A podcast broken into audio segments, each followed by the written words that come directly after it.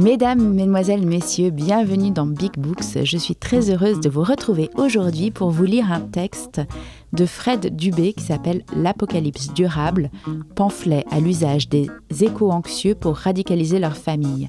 C'est un texte que j'ai reçu du Canada de Michel Parent qui joue Comment épouser un milliardaire là-bas. Elle m'a envoyé ce, pamphlet qui est vraiment tellement drôle, tellement drôle, tellement juste et voilà. Alors il y a plein de références que je comprends pas, mais bon, l'avantage c'est que les milliardaires québécois, les stars de la télé québécoise ressemblent grâce à la mondialisation à nos stars françaises et à nos milliardaires français. Et, donc voilà, donc ce texte est, vraiment magnifique. Euh, je vais vous en lire quelques extraits. Premier extrait. J'irai faire du dumpster diving dans vos cercueils. Jean Ziegler. Nous vivons sous la dictature des oligarchies du capitalisme financier qui domine le monde. Rassurez-vous, les riches sont de plus en plus riches. C'est une excellente nouvelle. Si on a encore les moyens de se payer des riches, c'est que la société a un surplus d'argent à gaspiller. La fortune des milliardaires a augmenté de 900 milliards de dollars en 2018, alors que celle de la moitié la plus pauvre de la population a chuté de 11%. Le 1% de la population possède 82% de la richesse mondiale. Les 500 individus les plus riches au monde se sont appropriés plus de 1000 milliards de richesses produites par les classes laborieuses en 2019. Au Québec, les revenus des plus riches ont doublé durant les dix dernières années, alors que ceux du reste de la population n'ont augmenté que de 15%. Les deux Canadiens les plus riches valent autant que 30% des plus pauvres. Vous savez ce que ça veut dire ça? Si on les séquestre et qu'on les dépouille, Dieu ne s'en rendra même pas compte. Il va faire son décompte le soir avant de se coucher et conclure plus ou moins deux, c'est correct, bonne nuit. Au Canada, pendant le confinement de la Covid-19, alors que la société était sur pause, nos 44 milliardaires se sont enrichis de plus de 64 milliards. Lors de cette même période aux États-Unis, terre des libertés et de la plus grande démocratie du monde, LOL, les milliardaires se sont enrichis de plus d'un trillion. 1000 milliards. Ce qu'il faut comprendre de ce maelstrom de chiffres, c'est que la fin du monde est rentable. Oxfam, les vaccins contre la Covid-19 ont permis à au moins 9 personnes de devenir milliardaires. Selon Oxfam, quatre jours suffisent au PDG de l'une des cinq premières marques mondiales de mode pour gagner ce qu'une ouvrière de la confection bangladaise gagnera au cours de sa vie. Les gouvernements du monde donnent 5 300 milliards par an de subventions à l'industrie des carburants fossiles. Mais on nous dit qu'on n'a pas assez d'argent pour amorcer la transition écologique sans refiler la facture aux plus pauvres. Être de droite, quand t'es pas riche, c'est comme être contre les boutons quand tu une chemise. Tu t'aides pas. Rassurez-vous, ce sont les basanés du Sud qui meurent en premier. L'écologie sans lutte des classes, c'est du jardinage, disait le syndicaliste brésilien Chico Mendes. L'écologie sans lutte des classes, c'est du jardinage.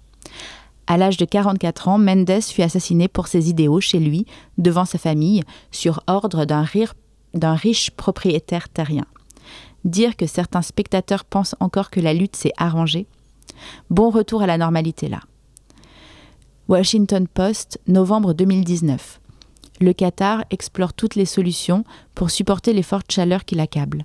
Il climatise non seulement ses stades de foot, mais également ses espaces extérieurs, les marchés, les trottoirs et jusqu'aux centres commerciaux en plein air pour permettre aux badauds de flâner devant les magasins sous une agréable brise. Une centaine d'entreprises totalisent 71% de la pollution planétaire annuelle le Royaume-Uni émet plus de CO2 en deux semaines que l'Afrique pendant un an. Parmi les 20 États émettant le moins de gaz à effet de serre à l'échelle mondiale, 18 sont des pays pauvres d'Afrique, dont le Nigeria, le Kenya, le Zimbabwe, qui ne dépensent pas la tonne annuelle de CO2 par habitant. D'après le Global Carbon Atlas, il suffirait d'à peine 5 jours à un Britannique pour émettre la même quantité de carbone qu'un Rwandais pendant une année entière. Autrement dit, un pauvre qui se fout de l'environnement pollue quand même moins qu'un riche écolo. C'est ça, l'injustice climatique. Les pauvres des pays pauvres polluent le moins, mais subissent davantage les conséquences. Dans le plus meilleur pays du monde, c'est la même dynamique. À Montréal, suffit de comparer les quartiers riches avec les quartiers pauvres. Ces derniers ont accès à un environnement moins sain, soit un air plus pollué, une eau insalubre, une canicule plus frappante et des vox pop de Guy Nantel. Pour mettre la table en vue des festivités de Noël, la revue Nature publiée en décembre 2020. Pour la toute première fois, le poids des produits fabriqués par l'humanité a dépassé celui des formes de vie sur Terre. Routes, bâtiments, usines, infrastructures, l'ego de l'humanité pèse lourd sur les épaules de la nature. La planète est en orbite autour de notre tête enflée. Je ne sais même pas si je le réalise moi-même, mais ce qui est dit ici, c'est que n'importe quel habitant de n'importe quel pays riche industrialisé, même s'il ne demeure simplement assis complètement à poil à ne rien faire dans un petit appartement, a une empreinte écologique qui menace la vie sur Terre. Less is more. Mais par où commencer? Je pense que le Québec peut se passer de nouvelles chaises.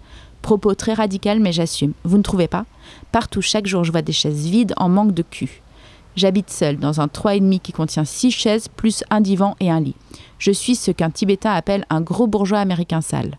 La quantité de chaises n'est pas garante du nombre d'amis, ajouterait la sagesse tibétaine. Alors pourquoi ne pas stopper cette quête de chaises qui est visiblement symptomatique de notre pathologie à produire toujours plus jusqu'à enfouir la vie sous nos immondices? Le lobby de l'industrie de la chaise est-il si puissant? Je suis certain que stopper la fabrication de nouvelles chaises entraînerait une propagande par le fait, un effet domino dans nos cocos. Le Québec se sépare des chaises, le peuple se lève, la province se tient debout. Haro sur les nouvelles chaises, et ensuite les nouvelles autoroutes, les usines, les méga-complexes, les sets de vaisselle, les attaches à pain, le Canada, les trombones, les élastiques, les industries en mode tout ski. André Gors, seul mérite d'être produit ceux qui ne privilégient ni n'abaissent personne. Je crois qu'à cette étape-ci, il est important de bien expliquer une chose banale. C'est quoi un riche? Le riche n'est pas simplement une personne charismatique qui possède beaucoup d'argent, de nombreuses maisons, un costard, un char luxueux, une belle montre, qui mange mieux et qui développe des goûts raffinés que lui envie la majorité, les jaloux. Non. Le riche est d'apparence humaine, mais seulement parce que ses tentacules sont sous l'eau. Nous n'en voyons que la partie émergée, rassurante et télégénique, mais lorsque le kraken se déploie, son souffle défrise n'importe quelle bouclette. D'un coup de crayon, il licencie des milliers de travailleurs. Un coup de téléphone, il jase au Premier ministre. Un coup de tête, il se rend dans l'espace. Un coup de volant, il oriente le monde. Et d'un coup de foudre, il tue par amour. Chaque fois que j'en vois un à la télé, j'entends la trame sonore du film Jaws. Faut voir le riche tel un prédateur affamé et toujours armé. Ouvrir le portefeuille, c'est ouvrir la mâchoire. Sa simple existence impose la mort à toute autre forme de vie, comme si des étoiles incandescentes évoluaient parmi des êtres de charbon. Se mouvant dans le ciel, il tutoie les nuages. Oh, j'adore. Greta Thunberg. Nous n'avons aucun autre manifeste politique ou demande que celle-là, écoutez la science. À l'image d'un tourne-disque pété dont l'aiguille saute sur place, certains écologistes répètent en boucle Il faut écouter la science. Pensez-vous que les élites riches, issues des meilleures écoles privées, n'écoutent pas la science?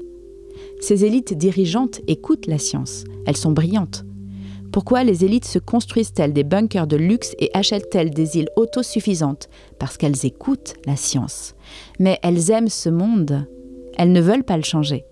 Cette classe supérieure préfère des technologies qui transformeront l'orbite terrestre en dépotoir et le ventre des mers en cuve d'acide. En novembre 2020, Pékin a mis en place un centre qui mènera des recherches sur l'exploitation minière dans les grands fonds de l'océan. Merci la science. Pas en reste le Parti libéral où siège Stephen Guibault, cofondateur d'Equiter, a autorisé 40 forages exploratoires pétroliers dans une région maritime reconnu par l'ONU pour son importance écologique et biologique. Ces actualités donnent raison à la philosophe française Simone Veil, qui écrivait que le système capitaliste et industriel tend à détruire toutes les bases possibles d'une organisation différente, et il subsistera jusqu'à l'extrême limite de ses possibilités. Grâce au progrès scientifique, ils vont se rendre au noyau terrestre avant de déclarer forfait. Les millionnaires se crisent de touer comme d'une mouche sur les gosses d'un bœuf ils peuvent très bien s'accommoder de 4 milliards de morts d'ici 2050. Pour eux, c'est un simple ménage de printemps. On nettoie la maison puis on jette les objets inutiles. C'est la méthode Marie Kondo adaptée au darwinisme social. Ils vont simplement laisser la nature faire ce que les dictateurs du XXe siècle avaient entrepris trop mollement. On va crever à cause des gaz, mais sans avoir besoin de construire les chambres. L'écofasciste sera lui aussi éco-irresponsable, mais il n'aura même pas à dire qu'il ne faisait qu'obéir aux ordres. Ce ne sera pas joli, mais selon eux, ce sera toujours mieux que l'écosocialisme. On est tous dans le même bateau, chantent les philanthropes. Existe-t-il encore des nigauds bas de gamme pour avaler ces couleuvres mal cuisinées? Pendant que le gros bateau planétaire coule, les malheureux sinistrés se partagent le radeau de la Méduse, tandis que les joyeux naufragés vivent sur l'île de Gilligan avec la légèreté ironique d'une vieille sitcom. De nombreux endroits reculés, de berges de lacs, de terres, de larges coins de nature accessibles seulement en avion ou protégés par une clôture et des gardes privés, appartiennent à des petites communautés de privilégiés. Sans remords aucun, ils s'octroient le saumon, le doré en mode survivaliste royal depuis des décennies. À les entendre parler, c'est leur généreuse éjaculation qui ensemença nos plus belles rivières, comme si la dèche de riches pouvait créer autre chose que la mort. On pourrait écrire un livre entier sur cette injustice patente. On titrerait ce pamphlet la propriété, c'est le vol. On trouverait l'auteur audacieux et avant-gardiste. Misère. C'est vrai qu'on se ramollit. Exproprier ces privilégiés qui accaparent la beauté comme des séraphins, ou mieux encore faire exploser leurs chalets qui trônent victorieux au milieu de la nature privatisée, cela devrait être un projet de fin de classe scolaire pour les jeunes de sixième année. Tous les jours, nous sommes en guerre. Mais il n'y a qu'une seule armée, celle des riches face aux civils dociles et obéissants, ces crossés amoureux de leurs crosseurs. Posez-vous la question est-ce que ça existe des émeutes de riches? Non. Alors la police anti-émeute, c'est réservé pour qui? Devrait-on la rebaptiser police anti-démocratie? Évidemment, tuer le riche n'est pas la solution à un problème systémique, mais c'est un bon début, une mise en forme d'avant-match. Les plus rationnels me diront que nous sommes soumis à un pouvoir sans visage. On y mettra un masque, puis on visera entre les deux yeux. Youpi hey motherfucker. J'aime la nuance tant qu'on peut l'exprimer de façon radicale. J'ai lu dans le journal que trois vaches emportées par un ouragan ont été retrouvées vivantes sur une île. Le trio bovin a survécu en pataugeant dans l'eau sur une dizaine de kilomètres. Je les imagine, ces vaches. Un peu balourdes, un bonnet de bain sur la tête et leurs pieds qui tournent comme des hélices de bateau. C'est pas aujourd'hui qu'on meurt, les filles. Let's go. Nage, Rosette. Lâche pas, Blondie. Vers la gauche, Miss Calloway. Terre, droit devant. Ça donne espoir. Si des vaches non palmées ont pu nager comme un cheveu sur la soupe jusqu'à la terre et survivre, on se dit que tout n'est pas perdu pour les singes imberbes et endettés toujours en retard que nous sommes. Pourquoi accepte-t-on que la terre soit anéantie pour le bénéfice de quelques personnes? Parce que les vaches savent nager. Une minorité qui s'en sort donne toujours espoir à la majorité qui se meurt. C'est la version écolo du rêve américain l'espoir va nous tuer. Merci de m'avoir écouté et je vous conseille vraiment de lire ce livre de Fred Dubé, L'Apocalypse durable, parce que c'est.